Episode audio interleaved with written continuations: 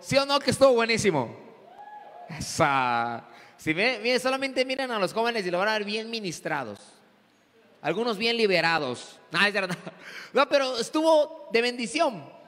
Este, tal vez no me conozcan eh, por la cara que traigo ahorita, pero me dedico a hacer videos en internet con otra cara, una cara grande.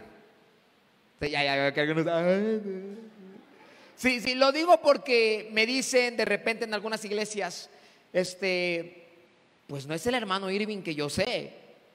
El hermano Irving tiene la boca grande, los ojos grandes y habla, ¿verdad? Diferente.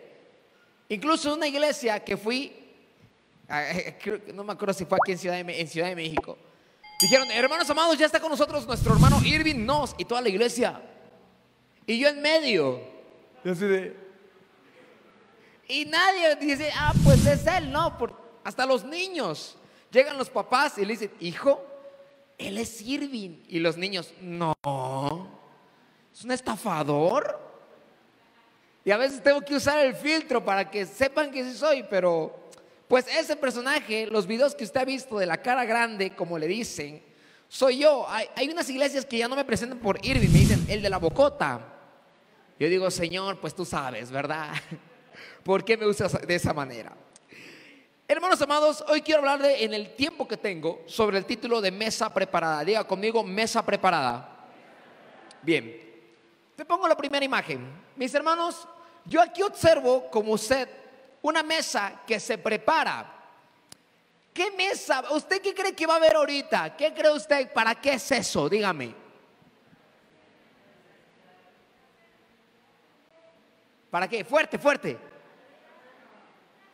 Una cena, pero ¿será que es para gente o para qué? Para dos. Oiga, ¿por qué para dos? Fácil, porque yo observo nada más dos platos, uno frente a otro, copas, y, y, no entra ahí toda la familia, ¿verdad? Que usted tiene, ¿verdad? No, no. Es solamente para dos personas. Ahora, usted ¿De qué se imagina? ¿Qué va a haber en, esta, en, este, en este comedor? ¿Qué, ¿Qué, cree que usted que va a pasar? Me gusta que...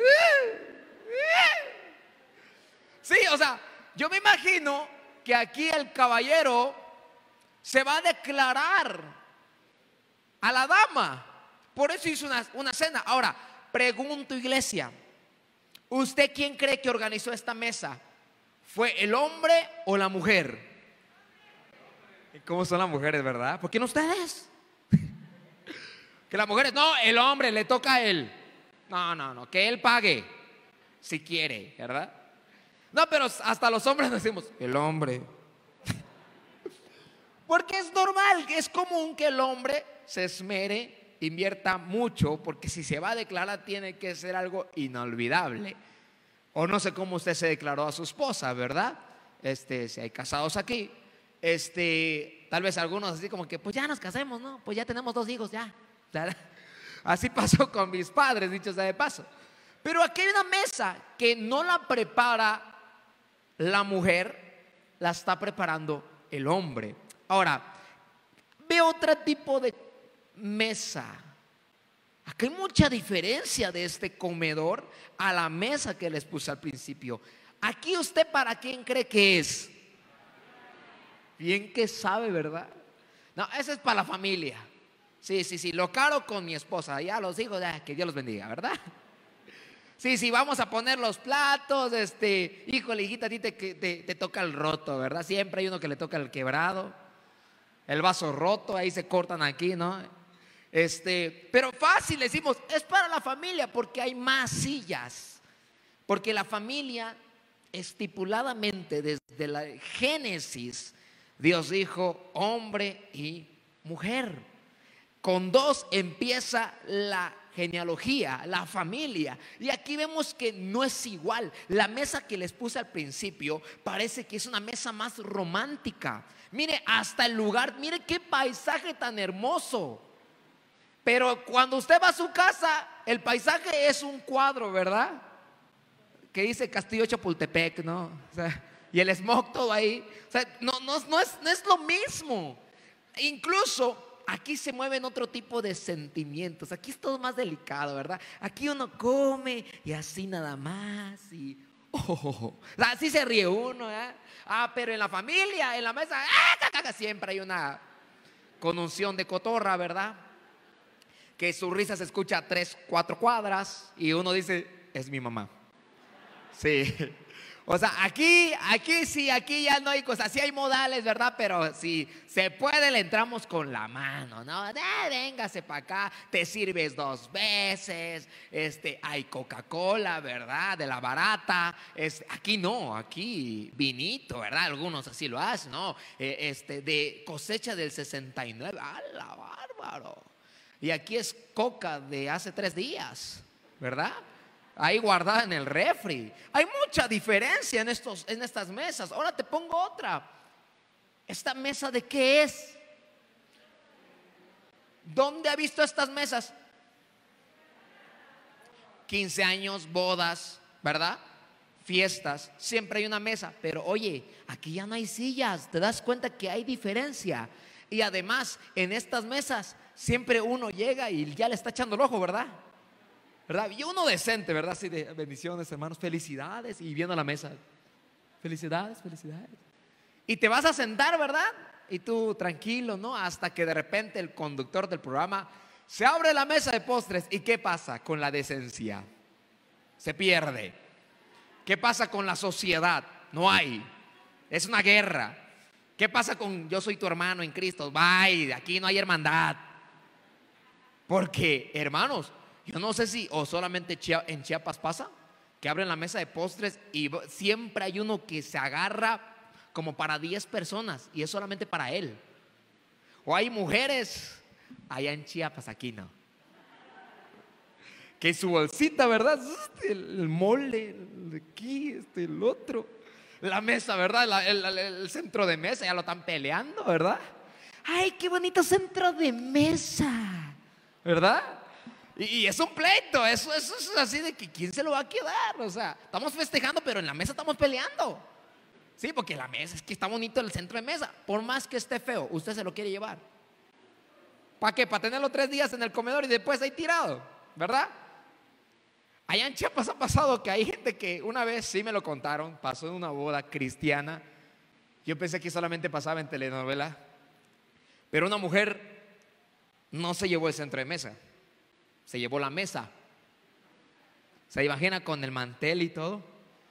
En lo que la gente estaba ambientándose, porque allá son de, de bodorrios, así de que grandes las fiestas, empieza a desarmar la mesa con todo y las servilletas y el tenedor y vámonos a la cajuela. Y no digan nada, muchachos, ayúdenme los niños, ¿verdad? Ayúdenme, chamacos, y vámonos.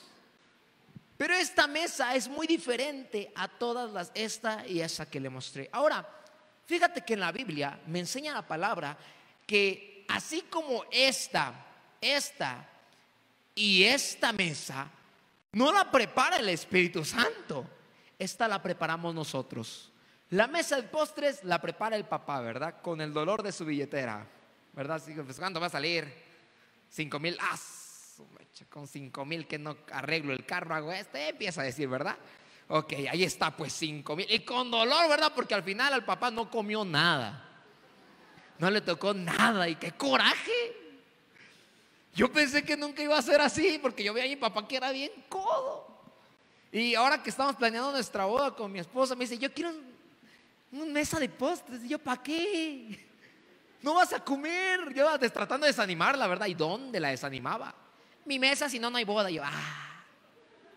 Está bueno, pues. Eh, ahí llegó a la mesa y bien bonita. ¿Usted cree que comí algo? Nada. Es más, ni comí el buffet que pagamos.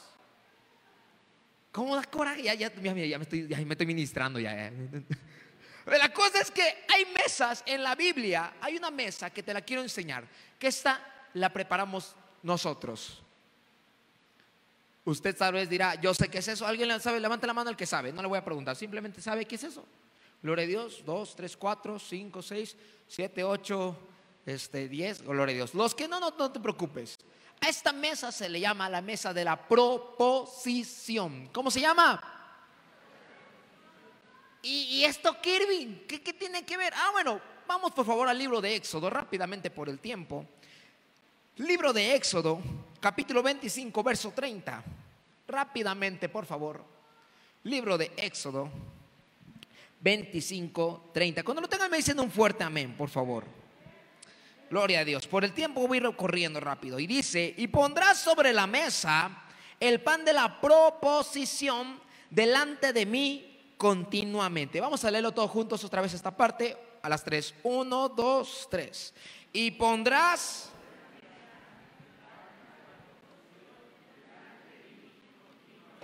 Bueno, déjeme comentarle mi hermano que esta mesa que yo le estoy mostrando, imagínensela por favor, era una mesa que Jehová, nuestro Dios, en el Antiguo Testamento, cuando empieza a dar instrucciones sobre el tabernáculo, dice, ¿saben qué? Quiero, Moisés, que me hagas una mesa.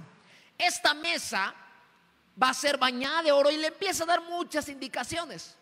Pero hay algo que a mí me interesa, que le dice, quiero ver panes en esa mesa. Diga conmigo, pan. Dios le pide a Moisés, quiero panes, pero oye Moisés, este pan no es para que te lo comas, ni para que lo repartas al pueblo. Este pan ustedes me lo tienen que ofrendar a mí. Porque siempre estamos acostumbrados a pedir. Raro es cuando, ay, tengo que dar. Entonces, dice la Biblia, y algo que me interesa, es que esta mesa tenía la característica de que ponían seis panes lado derecho y seis panes del lado izquierdo. En total eran doce panes. Y, uno, y te representa muchas cosas, pero lo que yo quiero ir de una de tantas representaciones es que cada, cada pan representaba una tribu de Israel. Usted sabe que existe, mencióneme una, una tribu de Israel. ¿Qué más? Rubén, bueno, ahí en Génesis lo puede encontrar, ¿verdad? Son 12 tribus. Entonces, cada tribu se representaba en la mesa. No podía faltar. No podía hacer falta que, oye, se le olvidó a los de Coacalco. Imagínense, los de Coacalco. No entregaron su pan. Úfale. No, eso no podía, no, no, ni se, ni se te ocurra faltar. Dice la Biblia que no va a faltar y pondrás sobre la mesa el pan de la proposición delante de mí continuamente. Ahora, ¿por qué proposición? Porque esta mesa significa que lo que tú estás sirviendo está frente a la presencia de Dios. ¿Me están entendiendo hasta aquí? Ahora, esta mesa literalmente, pues ya no es algo que digamos, ah, tengo que ir hasta Israel y ver dónde está la mesa y voy a poner mi pan. No. Pero ya estamos hablando de una manera espiritual. Porque hay un detalle. Esta mesa es delicada, hermanos. Esta mesa no es nada más se sirve así como así. Mire, dice la Biblia, quiero que vayamos, mire, o, por el tiempo léalo aquí nada más. Malaquías 1.7 dice la siguiente manera: En que ofrecéis sobre mi altar pan inmundo. Y dijiste, ¿en qué te hemos deshonrado? En que piensas que la mesa de Jehová es despreciable. Hermanos amados, hoy en día Malaquía sigue existiendo porque hay mucha gente cristiana que dice que tiene una vida cristiana, pero no ofrenda nada que valga la pena al Señor, sino toman la presencia de Dios como algo despreciable. Ahora, Quiero que sepas que aquí la palabra despreciable viene del hebreo basá, que significa tener en poco.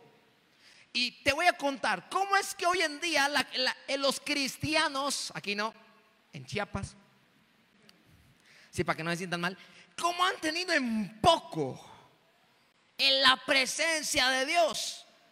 Te pregunto, mira, yo no sé, pero de repente sucede que hay un partido de fútbol y dices, ¿a qué hora es? Y a la hora que me toca estar en la iglesia. Dios sabe mi corazón, que siempre le voy a cumplir, pero hoy que me entienda. Tener en poco. Yo me acuerdo cuando fue el mundial, un domingo en la mañana, y varios no fueron al culto, no fueron al servicio no fueron a ofrecerle su pan a Dios. Al contrario, se quedaron en casa viendo el partido. Y gracias a Dios, ese día México perdió. Y todos los cristianos decían, no era penal. Pero tenemos en poco. Y creo que voy a ir con algo más pesado y lo digo, pero mire, lo digo, esto, esta es palabra del Señor. Pasaron los partidos políticos, gracias a Dios. Y gloria a Dios el que quedó. Pero ¿cuántos empezaron a decir, no, no voy a ir a la iglesia porque tengo que ir con apoyar, ¿verdad? Tal partido, este, porque ya me prometieron que me van a posicionar. Te mueves por la promesa que te da el hombre. Cuando entiendes que Dios te promete más cosas, por consagrarte, vas a entender que no necesitas nada de afuera, que lo que necesitas está en Cristo Jesús. Y muchos empiezan a tomar en poco el venir a la iglesia el venir a consagrarse, el venir a alabar a Dios. No, es que es que tengo que apoyar y perdió. O si ganaste ni te toman en cuenta. Pero ¿sabes quién es fiel y siempre te va a tomar en cuenta? El Rey de Reyes y Señor de Señores. A pesar de nuestras infidelidades, Él sigue siendo fiel. Pero no por eso vamos a tomar en poco, vamos a tomarlo como desprecio, venirle a servirle a nuestro Dios. Y mira, tremendo porque cuando viene, venimos a la iglesia y está la alabanza, ¿verdad? Este, cuando piensa la noche en lo que. Y, es, entregando tu altar de adoración. Levanto mis manos, y gente, ¿verdad? Levanto mi mano.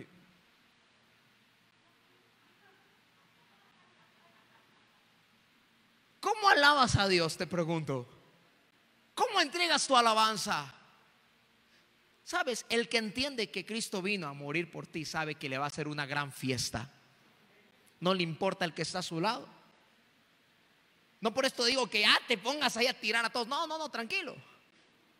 Pero estar alabanza y de repente yo, yo lo, esto lo platicaba con los jóvenes porque estaba el dirigente en una iglesia que fui, en un congreso, y vamos a saltar y nomás, Ah, pero pones el TikTok y pi, pi, unos movimientos. Tomamos en poco lo que vale la pena. Despreciamos lo que sí importa, que es la presencia del Rey de Reyes y Señor de Señores. Eso es lo que sí importa. Y lo tomamos en poco. Ah, y mira, mira, mira, tremendo, porque unos dicen, ay, es que, mira, yo, yo no puedo dormir en mi casa, pero en la iglesia hay tanta paz que cómo me duermo. Ay, sobre todo cuando el pastor sube, ay, lo voy a llamar a mi casa para que me lea la Biblia.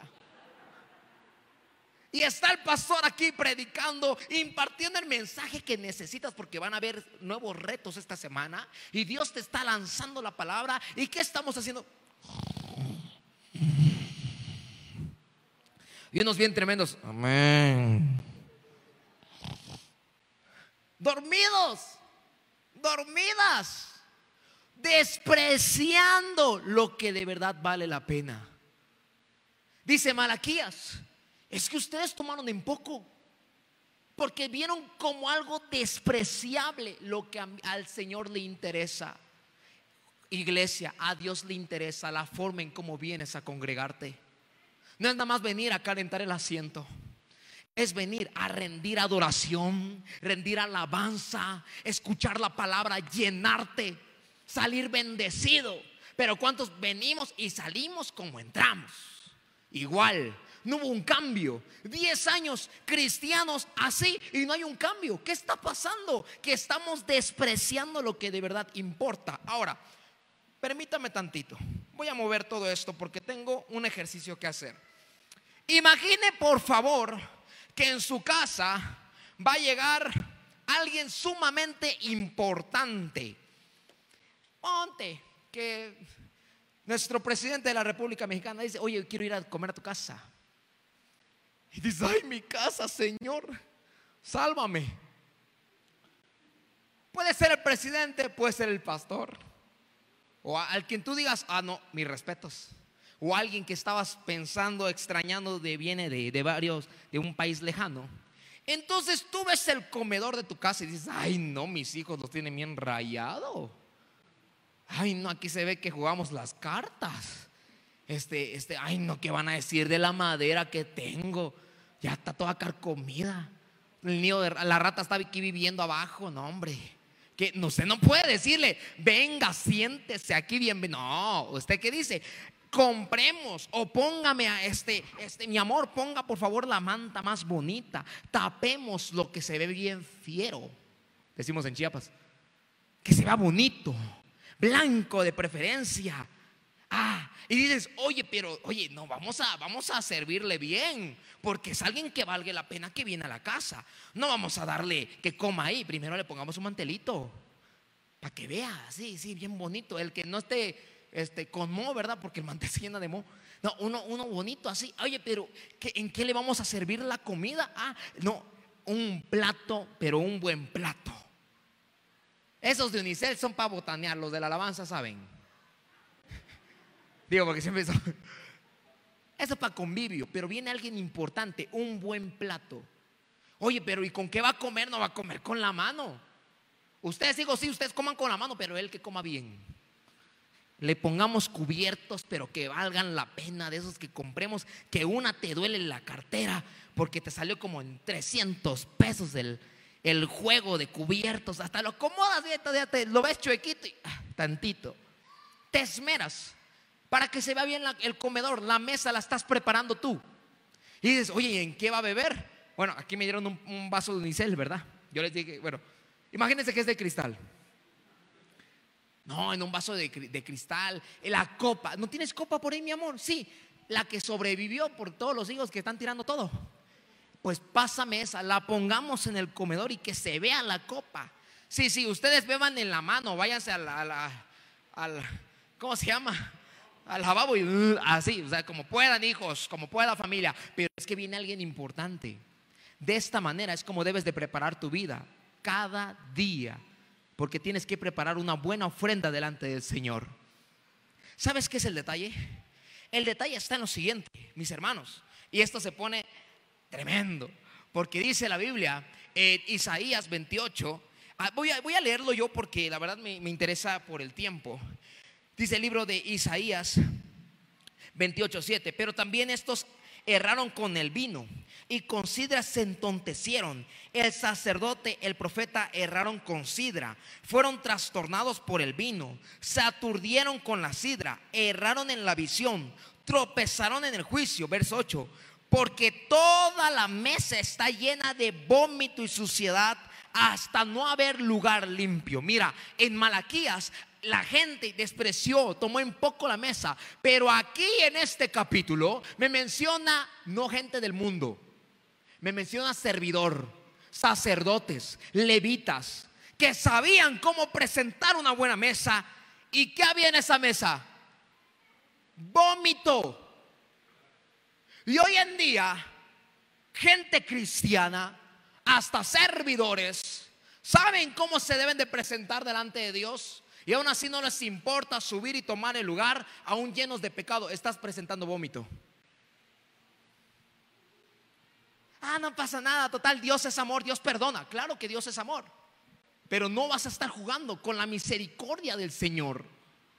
Iglesia, esta palabra que yo les comparto hoy en día es para que podamos entender que presentar una mesa delante de Dios vale la pena.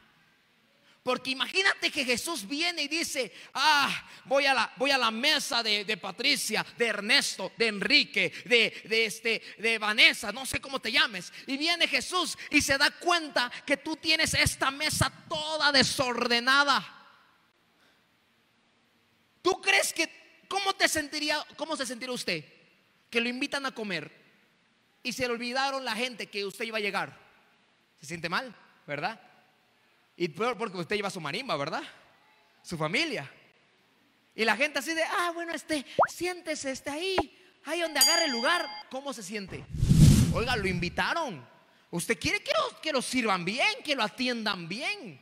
¿Cómo se va a sentir si un día yo lo invito a usted a comer a Chiapas? Y cuando usted llega a Chiapas, se da cuenta que yo no tengo una buena mesa preparada para usted. Se va a sentar, va a ser digno de decir, ah, no pasa nada, aquí como este, está mordido el vaso, no importa, aquí sírvame. Ah, en, en el plato sucio que ya comió, no pasa aquí como. Ay, mira, hay vómito, no pasa, aquí comemos. ¿Sería capaz?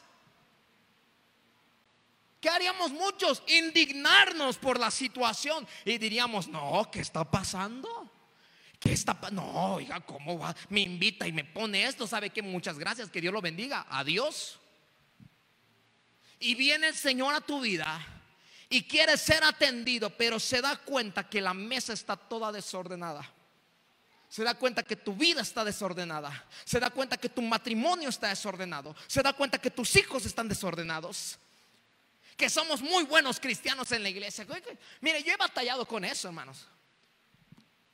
Que los padres, este, hermanos, este, vamos a ir por a visitar a un muchacho que está perdido. Vamos. Y tus hijos olvidados.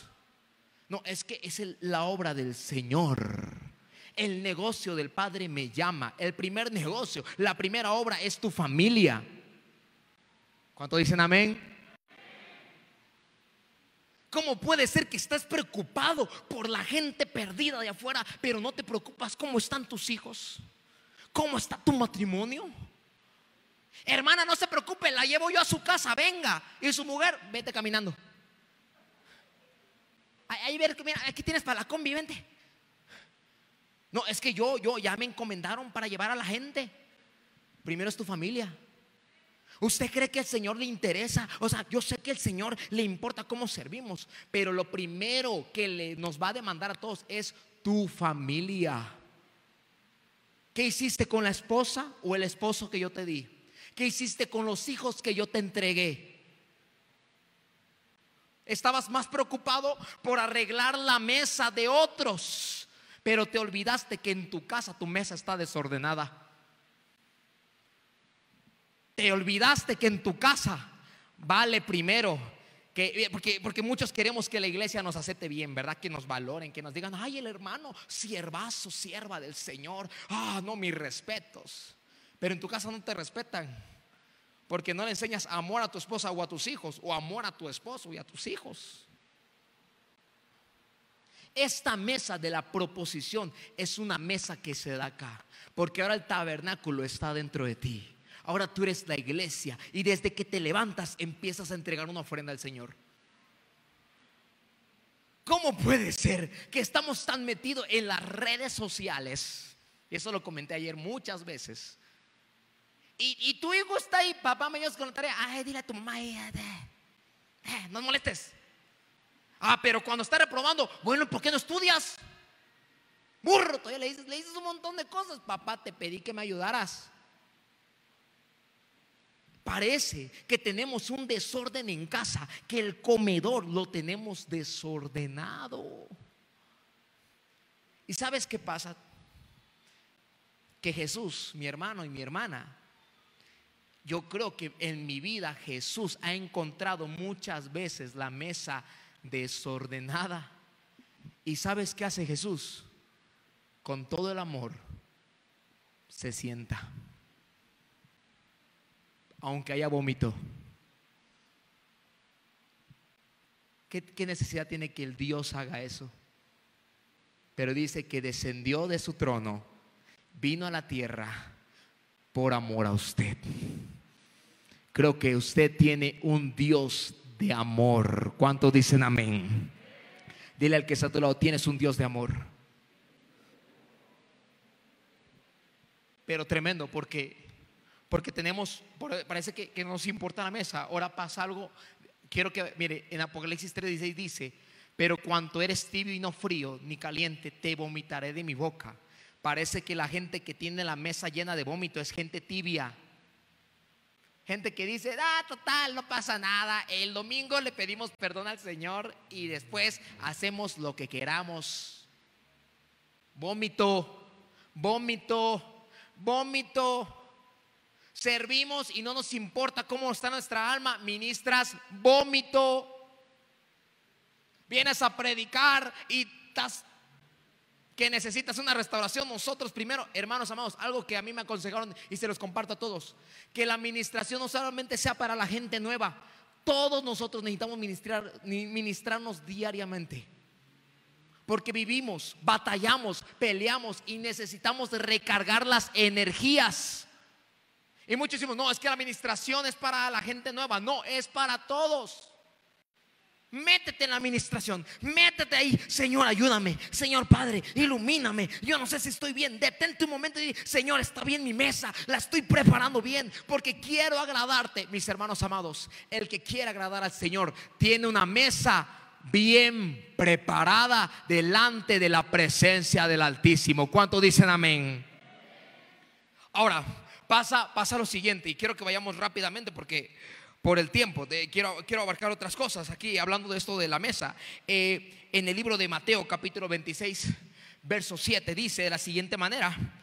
Vino a él una mujer con un vaso de alabastro de perfume de gran precio y lo derramó sobre la cabeza de él, estando sentado a la mesa. Al ver esto, ¿quiénes? Los discípulos se enojaron diciendo, ¿para qué? Mira, mira, ¿Para qué desperdicio este desperdicio? Una mujer vio a Jesús que estaba sentado ahí en la mesa y dijo, ah, ahí es mi oportunidad, le voy a preparar algo. Y sentado a la mesa, trajo el perfume que ella tenía y lo derramó sobre él. Ahora, hay algo interesante, porque Juan, el, Evangelio según San Juan, capítulo 12, me da otra perspectiva. Dice de la siguiente manera en el verso 3. Entonces María tomó una libra de perfume de nardo puro, de mucho precio, y ungió los pies de Jesús. Oiga, mi hermano, levante la mano el que sea, no para presumir, solamente quiero saber. ¿Alguien se ha comprado un perfume realmente caro? Levante la mano. Gloria a Dios. Amén. Nada más dos de ahí, todos, ¿qué, qué usamos? ¿Qué? ¿Limón o qué? De abón, ¿verdad? De esos de, pagos, ¿verdad? De, de Coppel. Eh, ya estoy en buró de crédito por el perfumito. Bueno, pues, mis hermanos, este perfume era realmente caro. Y ahora, ¿cómo se echa usted un perfume caro? agarra el perfumito y, y ya. Y se lo pasa por todo el cuerpo. ¿Verdad? Se lo riega y como puedas ahí se lo pone. Hasta apaga el ventilador, cierra la ventana para que el aire no se lleve el perfume. Porque es caro. Ahora, ¿cómo se echa usted un perfume barato?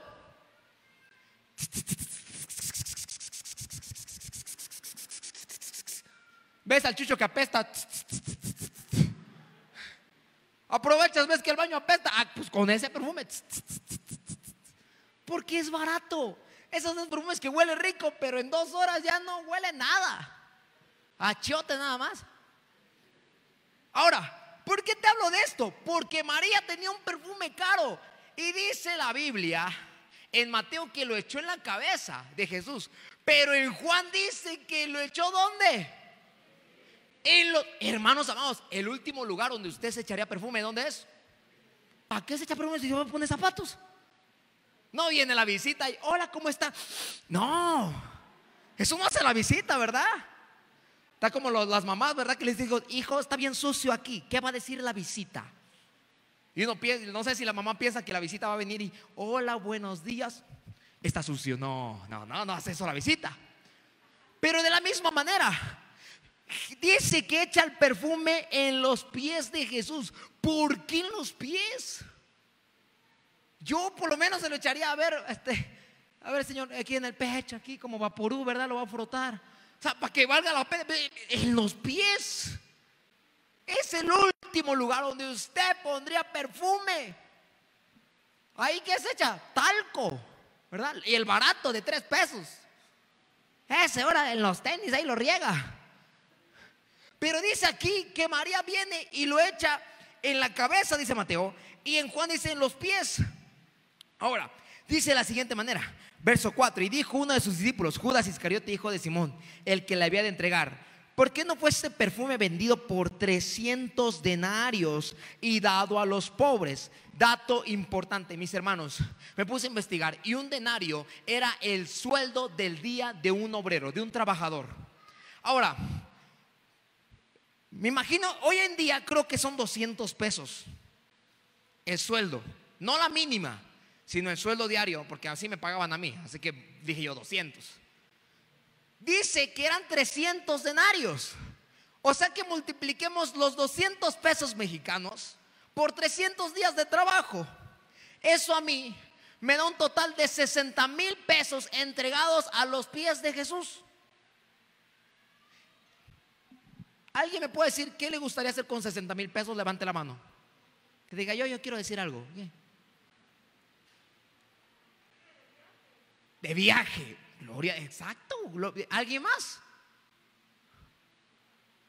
Solamente la hermana quiere hacer dinero. Solo, solo ella es la vanidosa. ¿okay? ¿Cómo digo? Construir una casita. Ah, pues todavía. ¿Alguien más? Nadie tiene deudas aquí, gloria a Dios. Carro, ¿qué más? Poner un negocio, ¿qué? Pagar, claro, pagar. O sea, son 60 mil pesos, hermano. Póngase que el pastor se pone buenas y dice, aquí te va. Amén, dicen, amén. Son 60 mil pesos entregados a los pies de Jesús. ¿Quién hace esto? El que entiende y valora el sacrificio de Cristo Jesús. Y que sabe que el sacrificio de Jesús vino a cambiar tu vida. Vino a cambiar tu familia, vino a cambiar el estilo de vida que llevabas. Porque, deje, perdón hermanos, y lo platicamos con la pastora ayer y antier. No puede ser posible que tú, estando en Cristo, sigas viviendo de la misma manera como llegaste. Tiene que haber una evolución, tiene que haber un cambio. Y hermanos, yo estoy agradecido con Dios porque en mi vida ha hecho un gran cambio y yo le aseguro que en la suya también. Y si no lo ha hecho, entonces ¿será que la mesa no está bien preparada? ¿Será que la mesa está descuidada? Mis hermanos amados, preparemos una buena mesa delante de la presencia de Dios.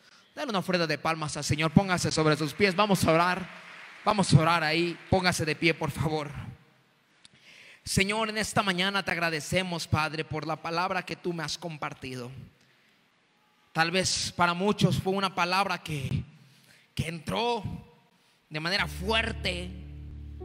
Son palabras, Señor, que necesitamos escuchar. Porque tenemos que componer nuestro estilo de vida. No podemos seguir ofreciéndote, Padre, una mesa con vómito desordenada.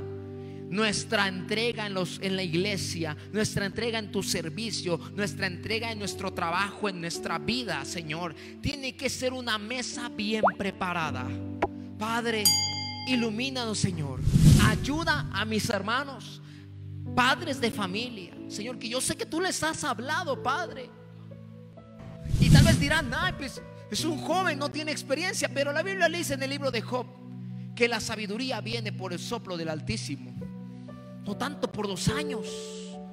Entonces, Padre, hoy estamos agradecidos por esta palabra que nos has compartido. Yo te ruego que se lleven esta palabra, mis hermanos, a sus hogares, a su vida, en su forma de servir, en su forma de trabajar, en su forma de vivir con su familia, en su forma de vida, Señor, total. Gracias, papá, por esta palabra. Bendecimos tu nombre. Te agradecemos.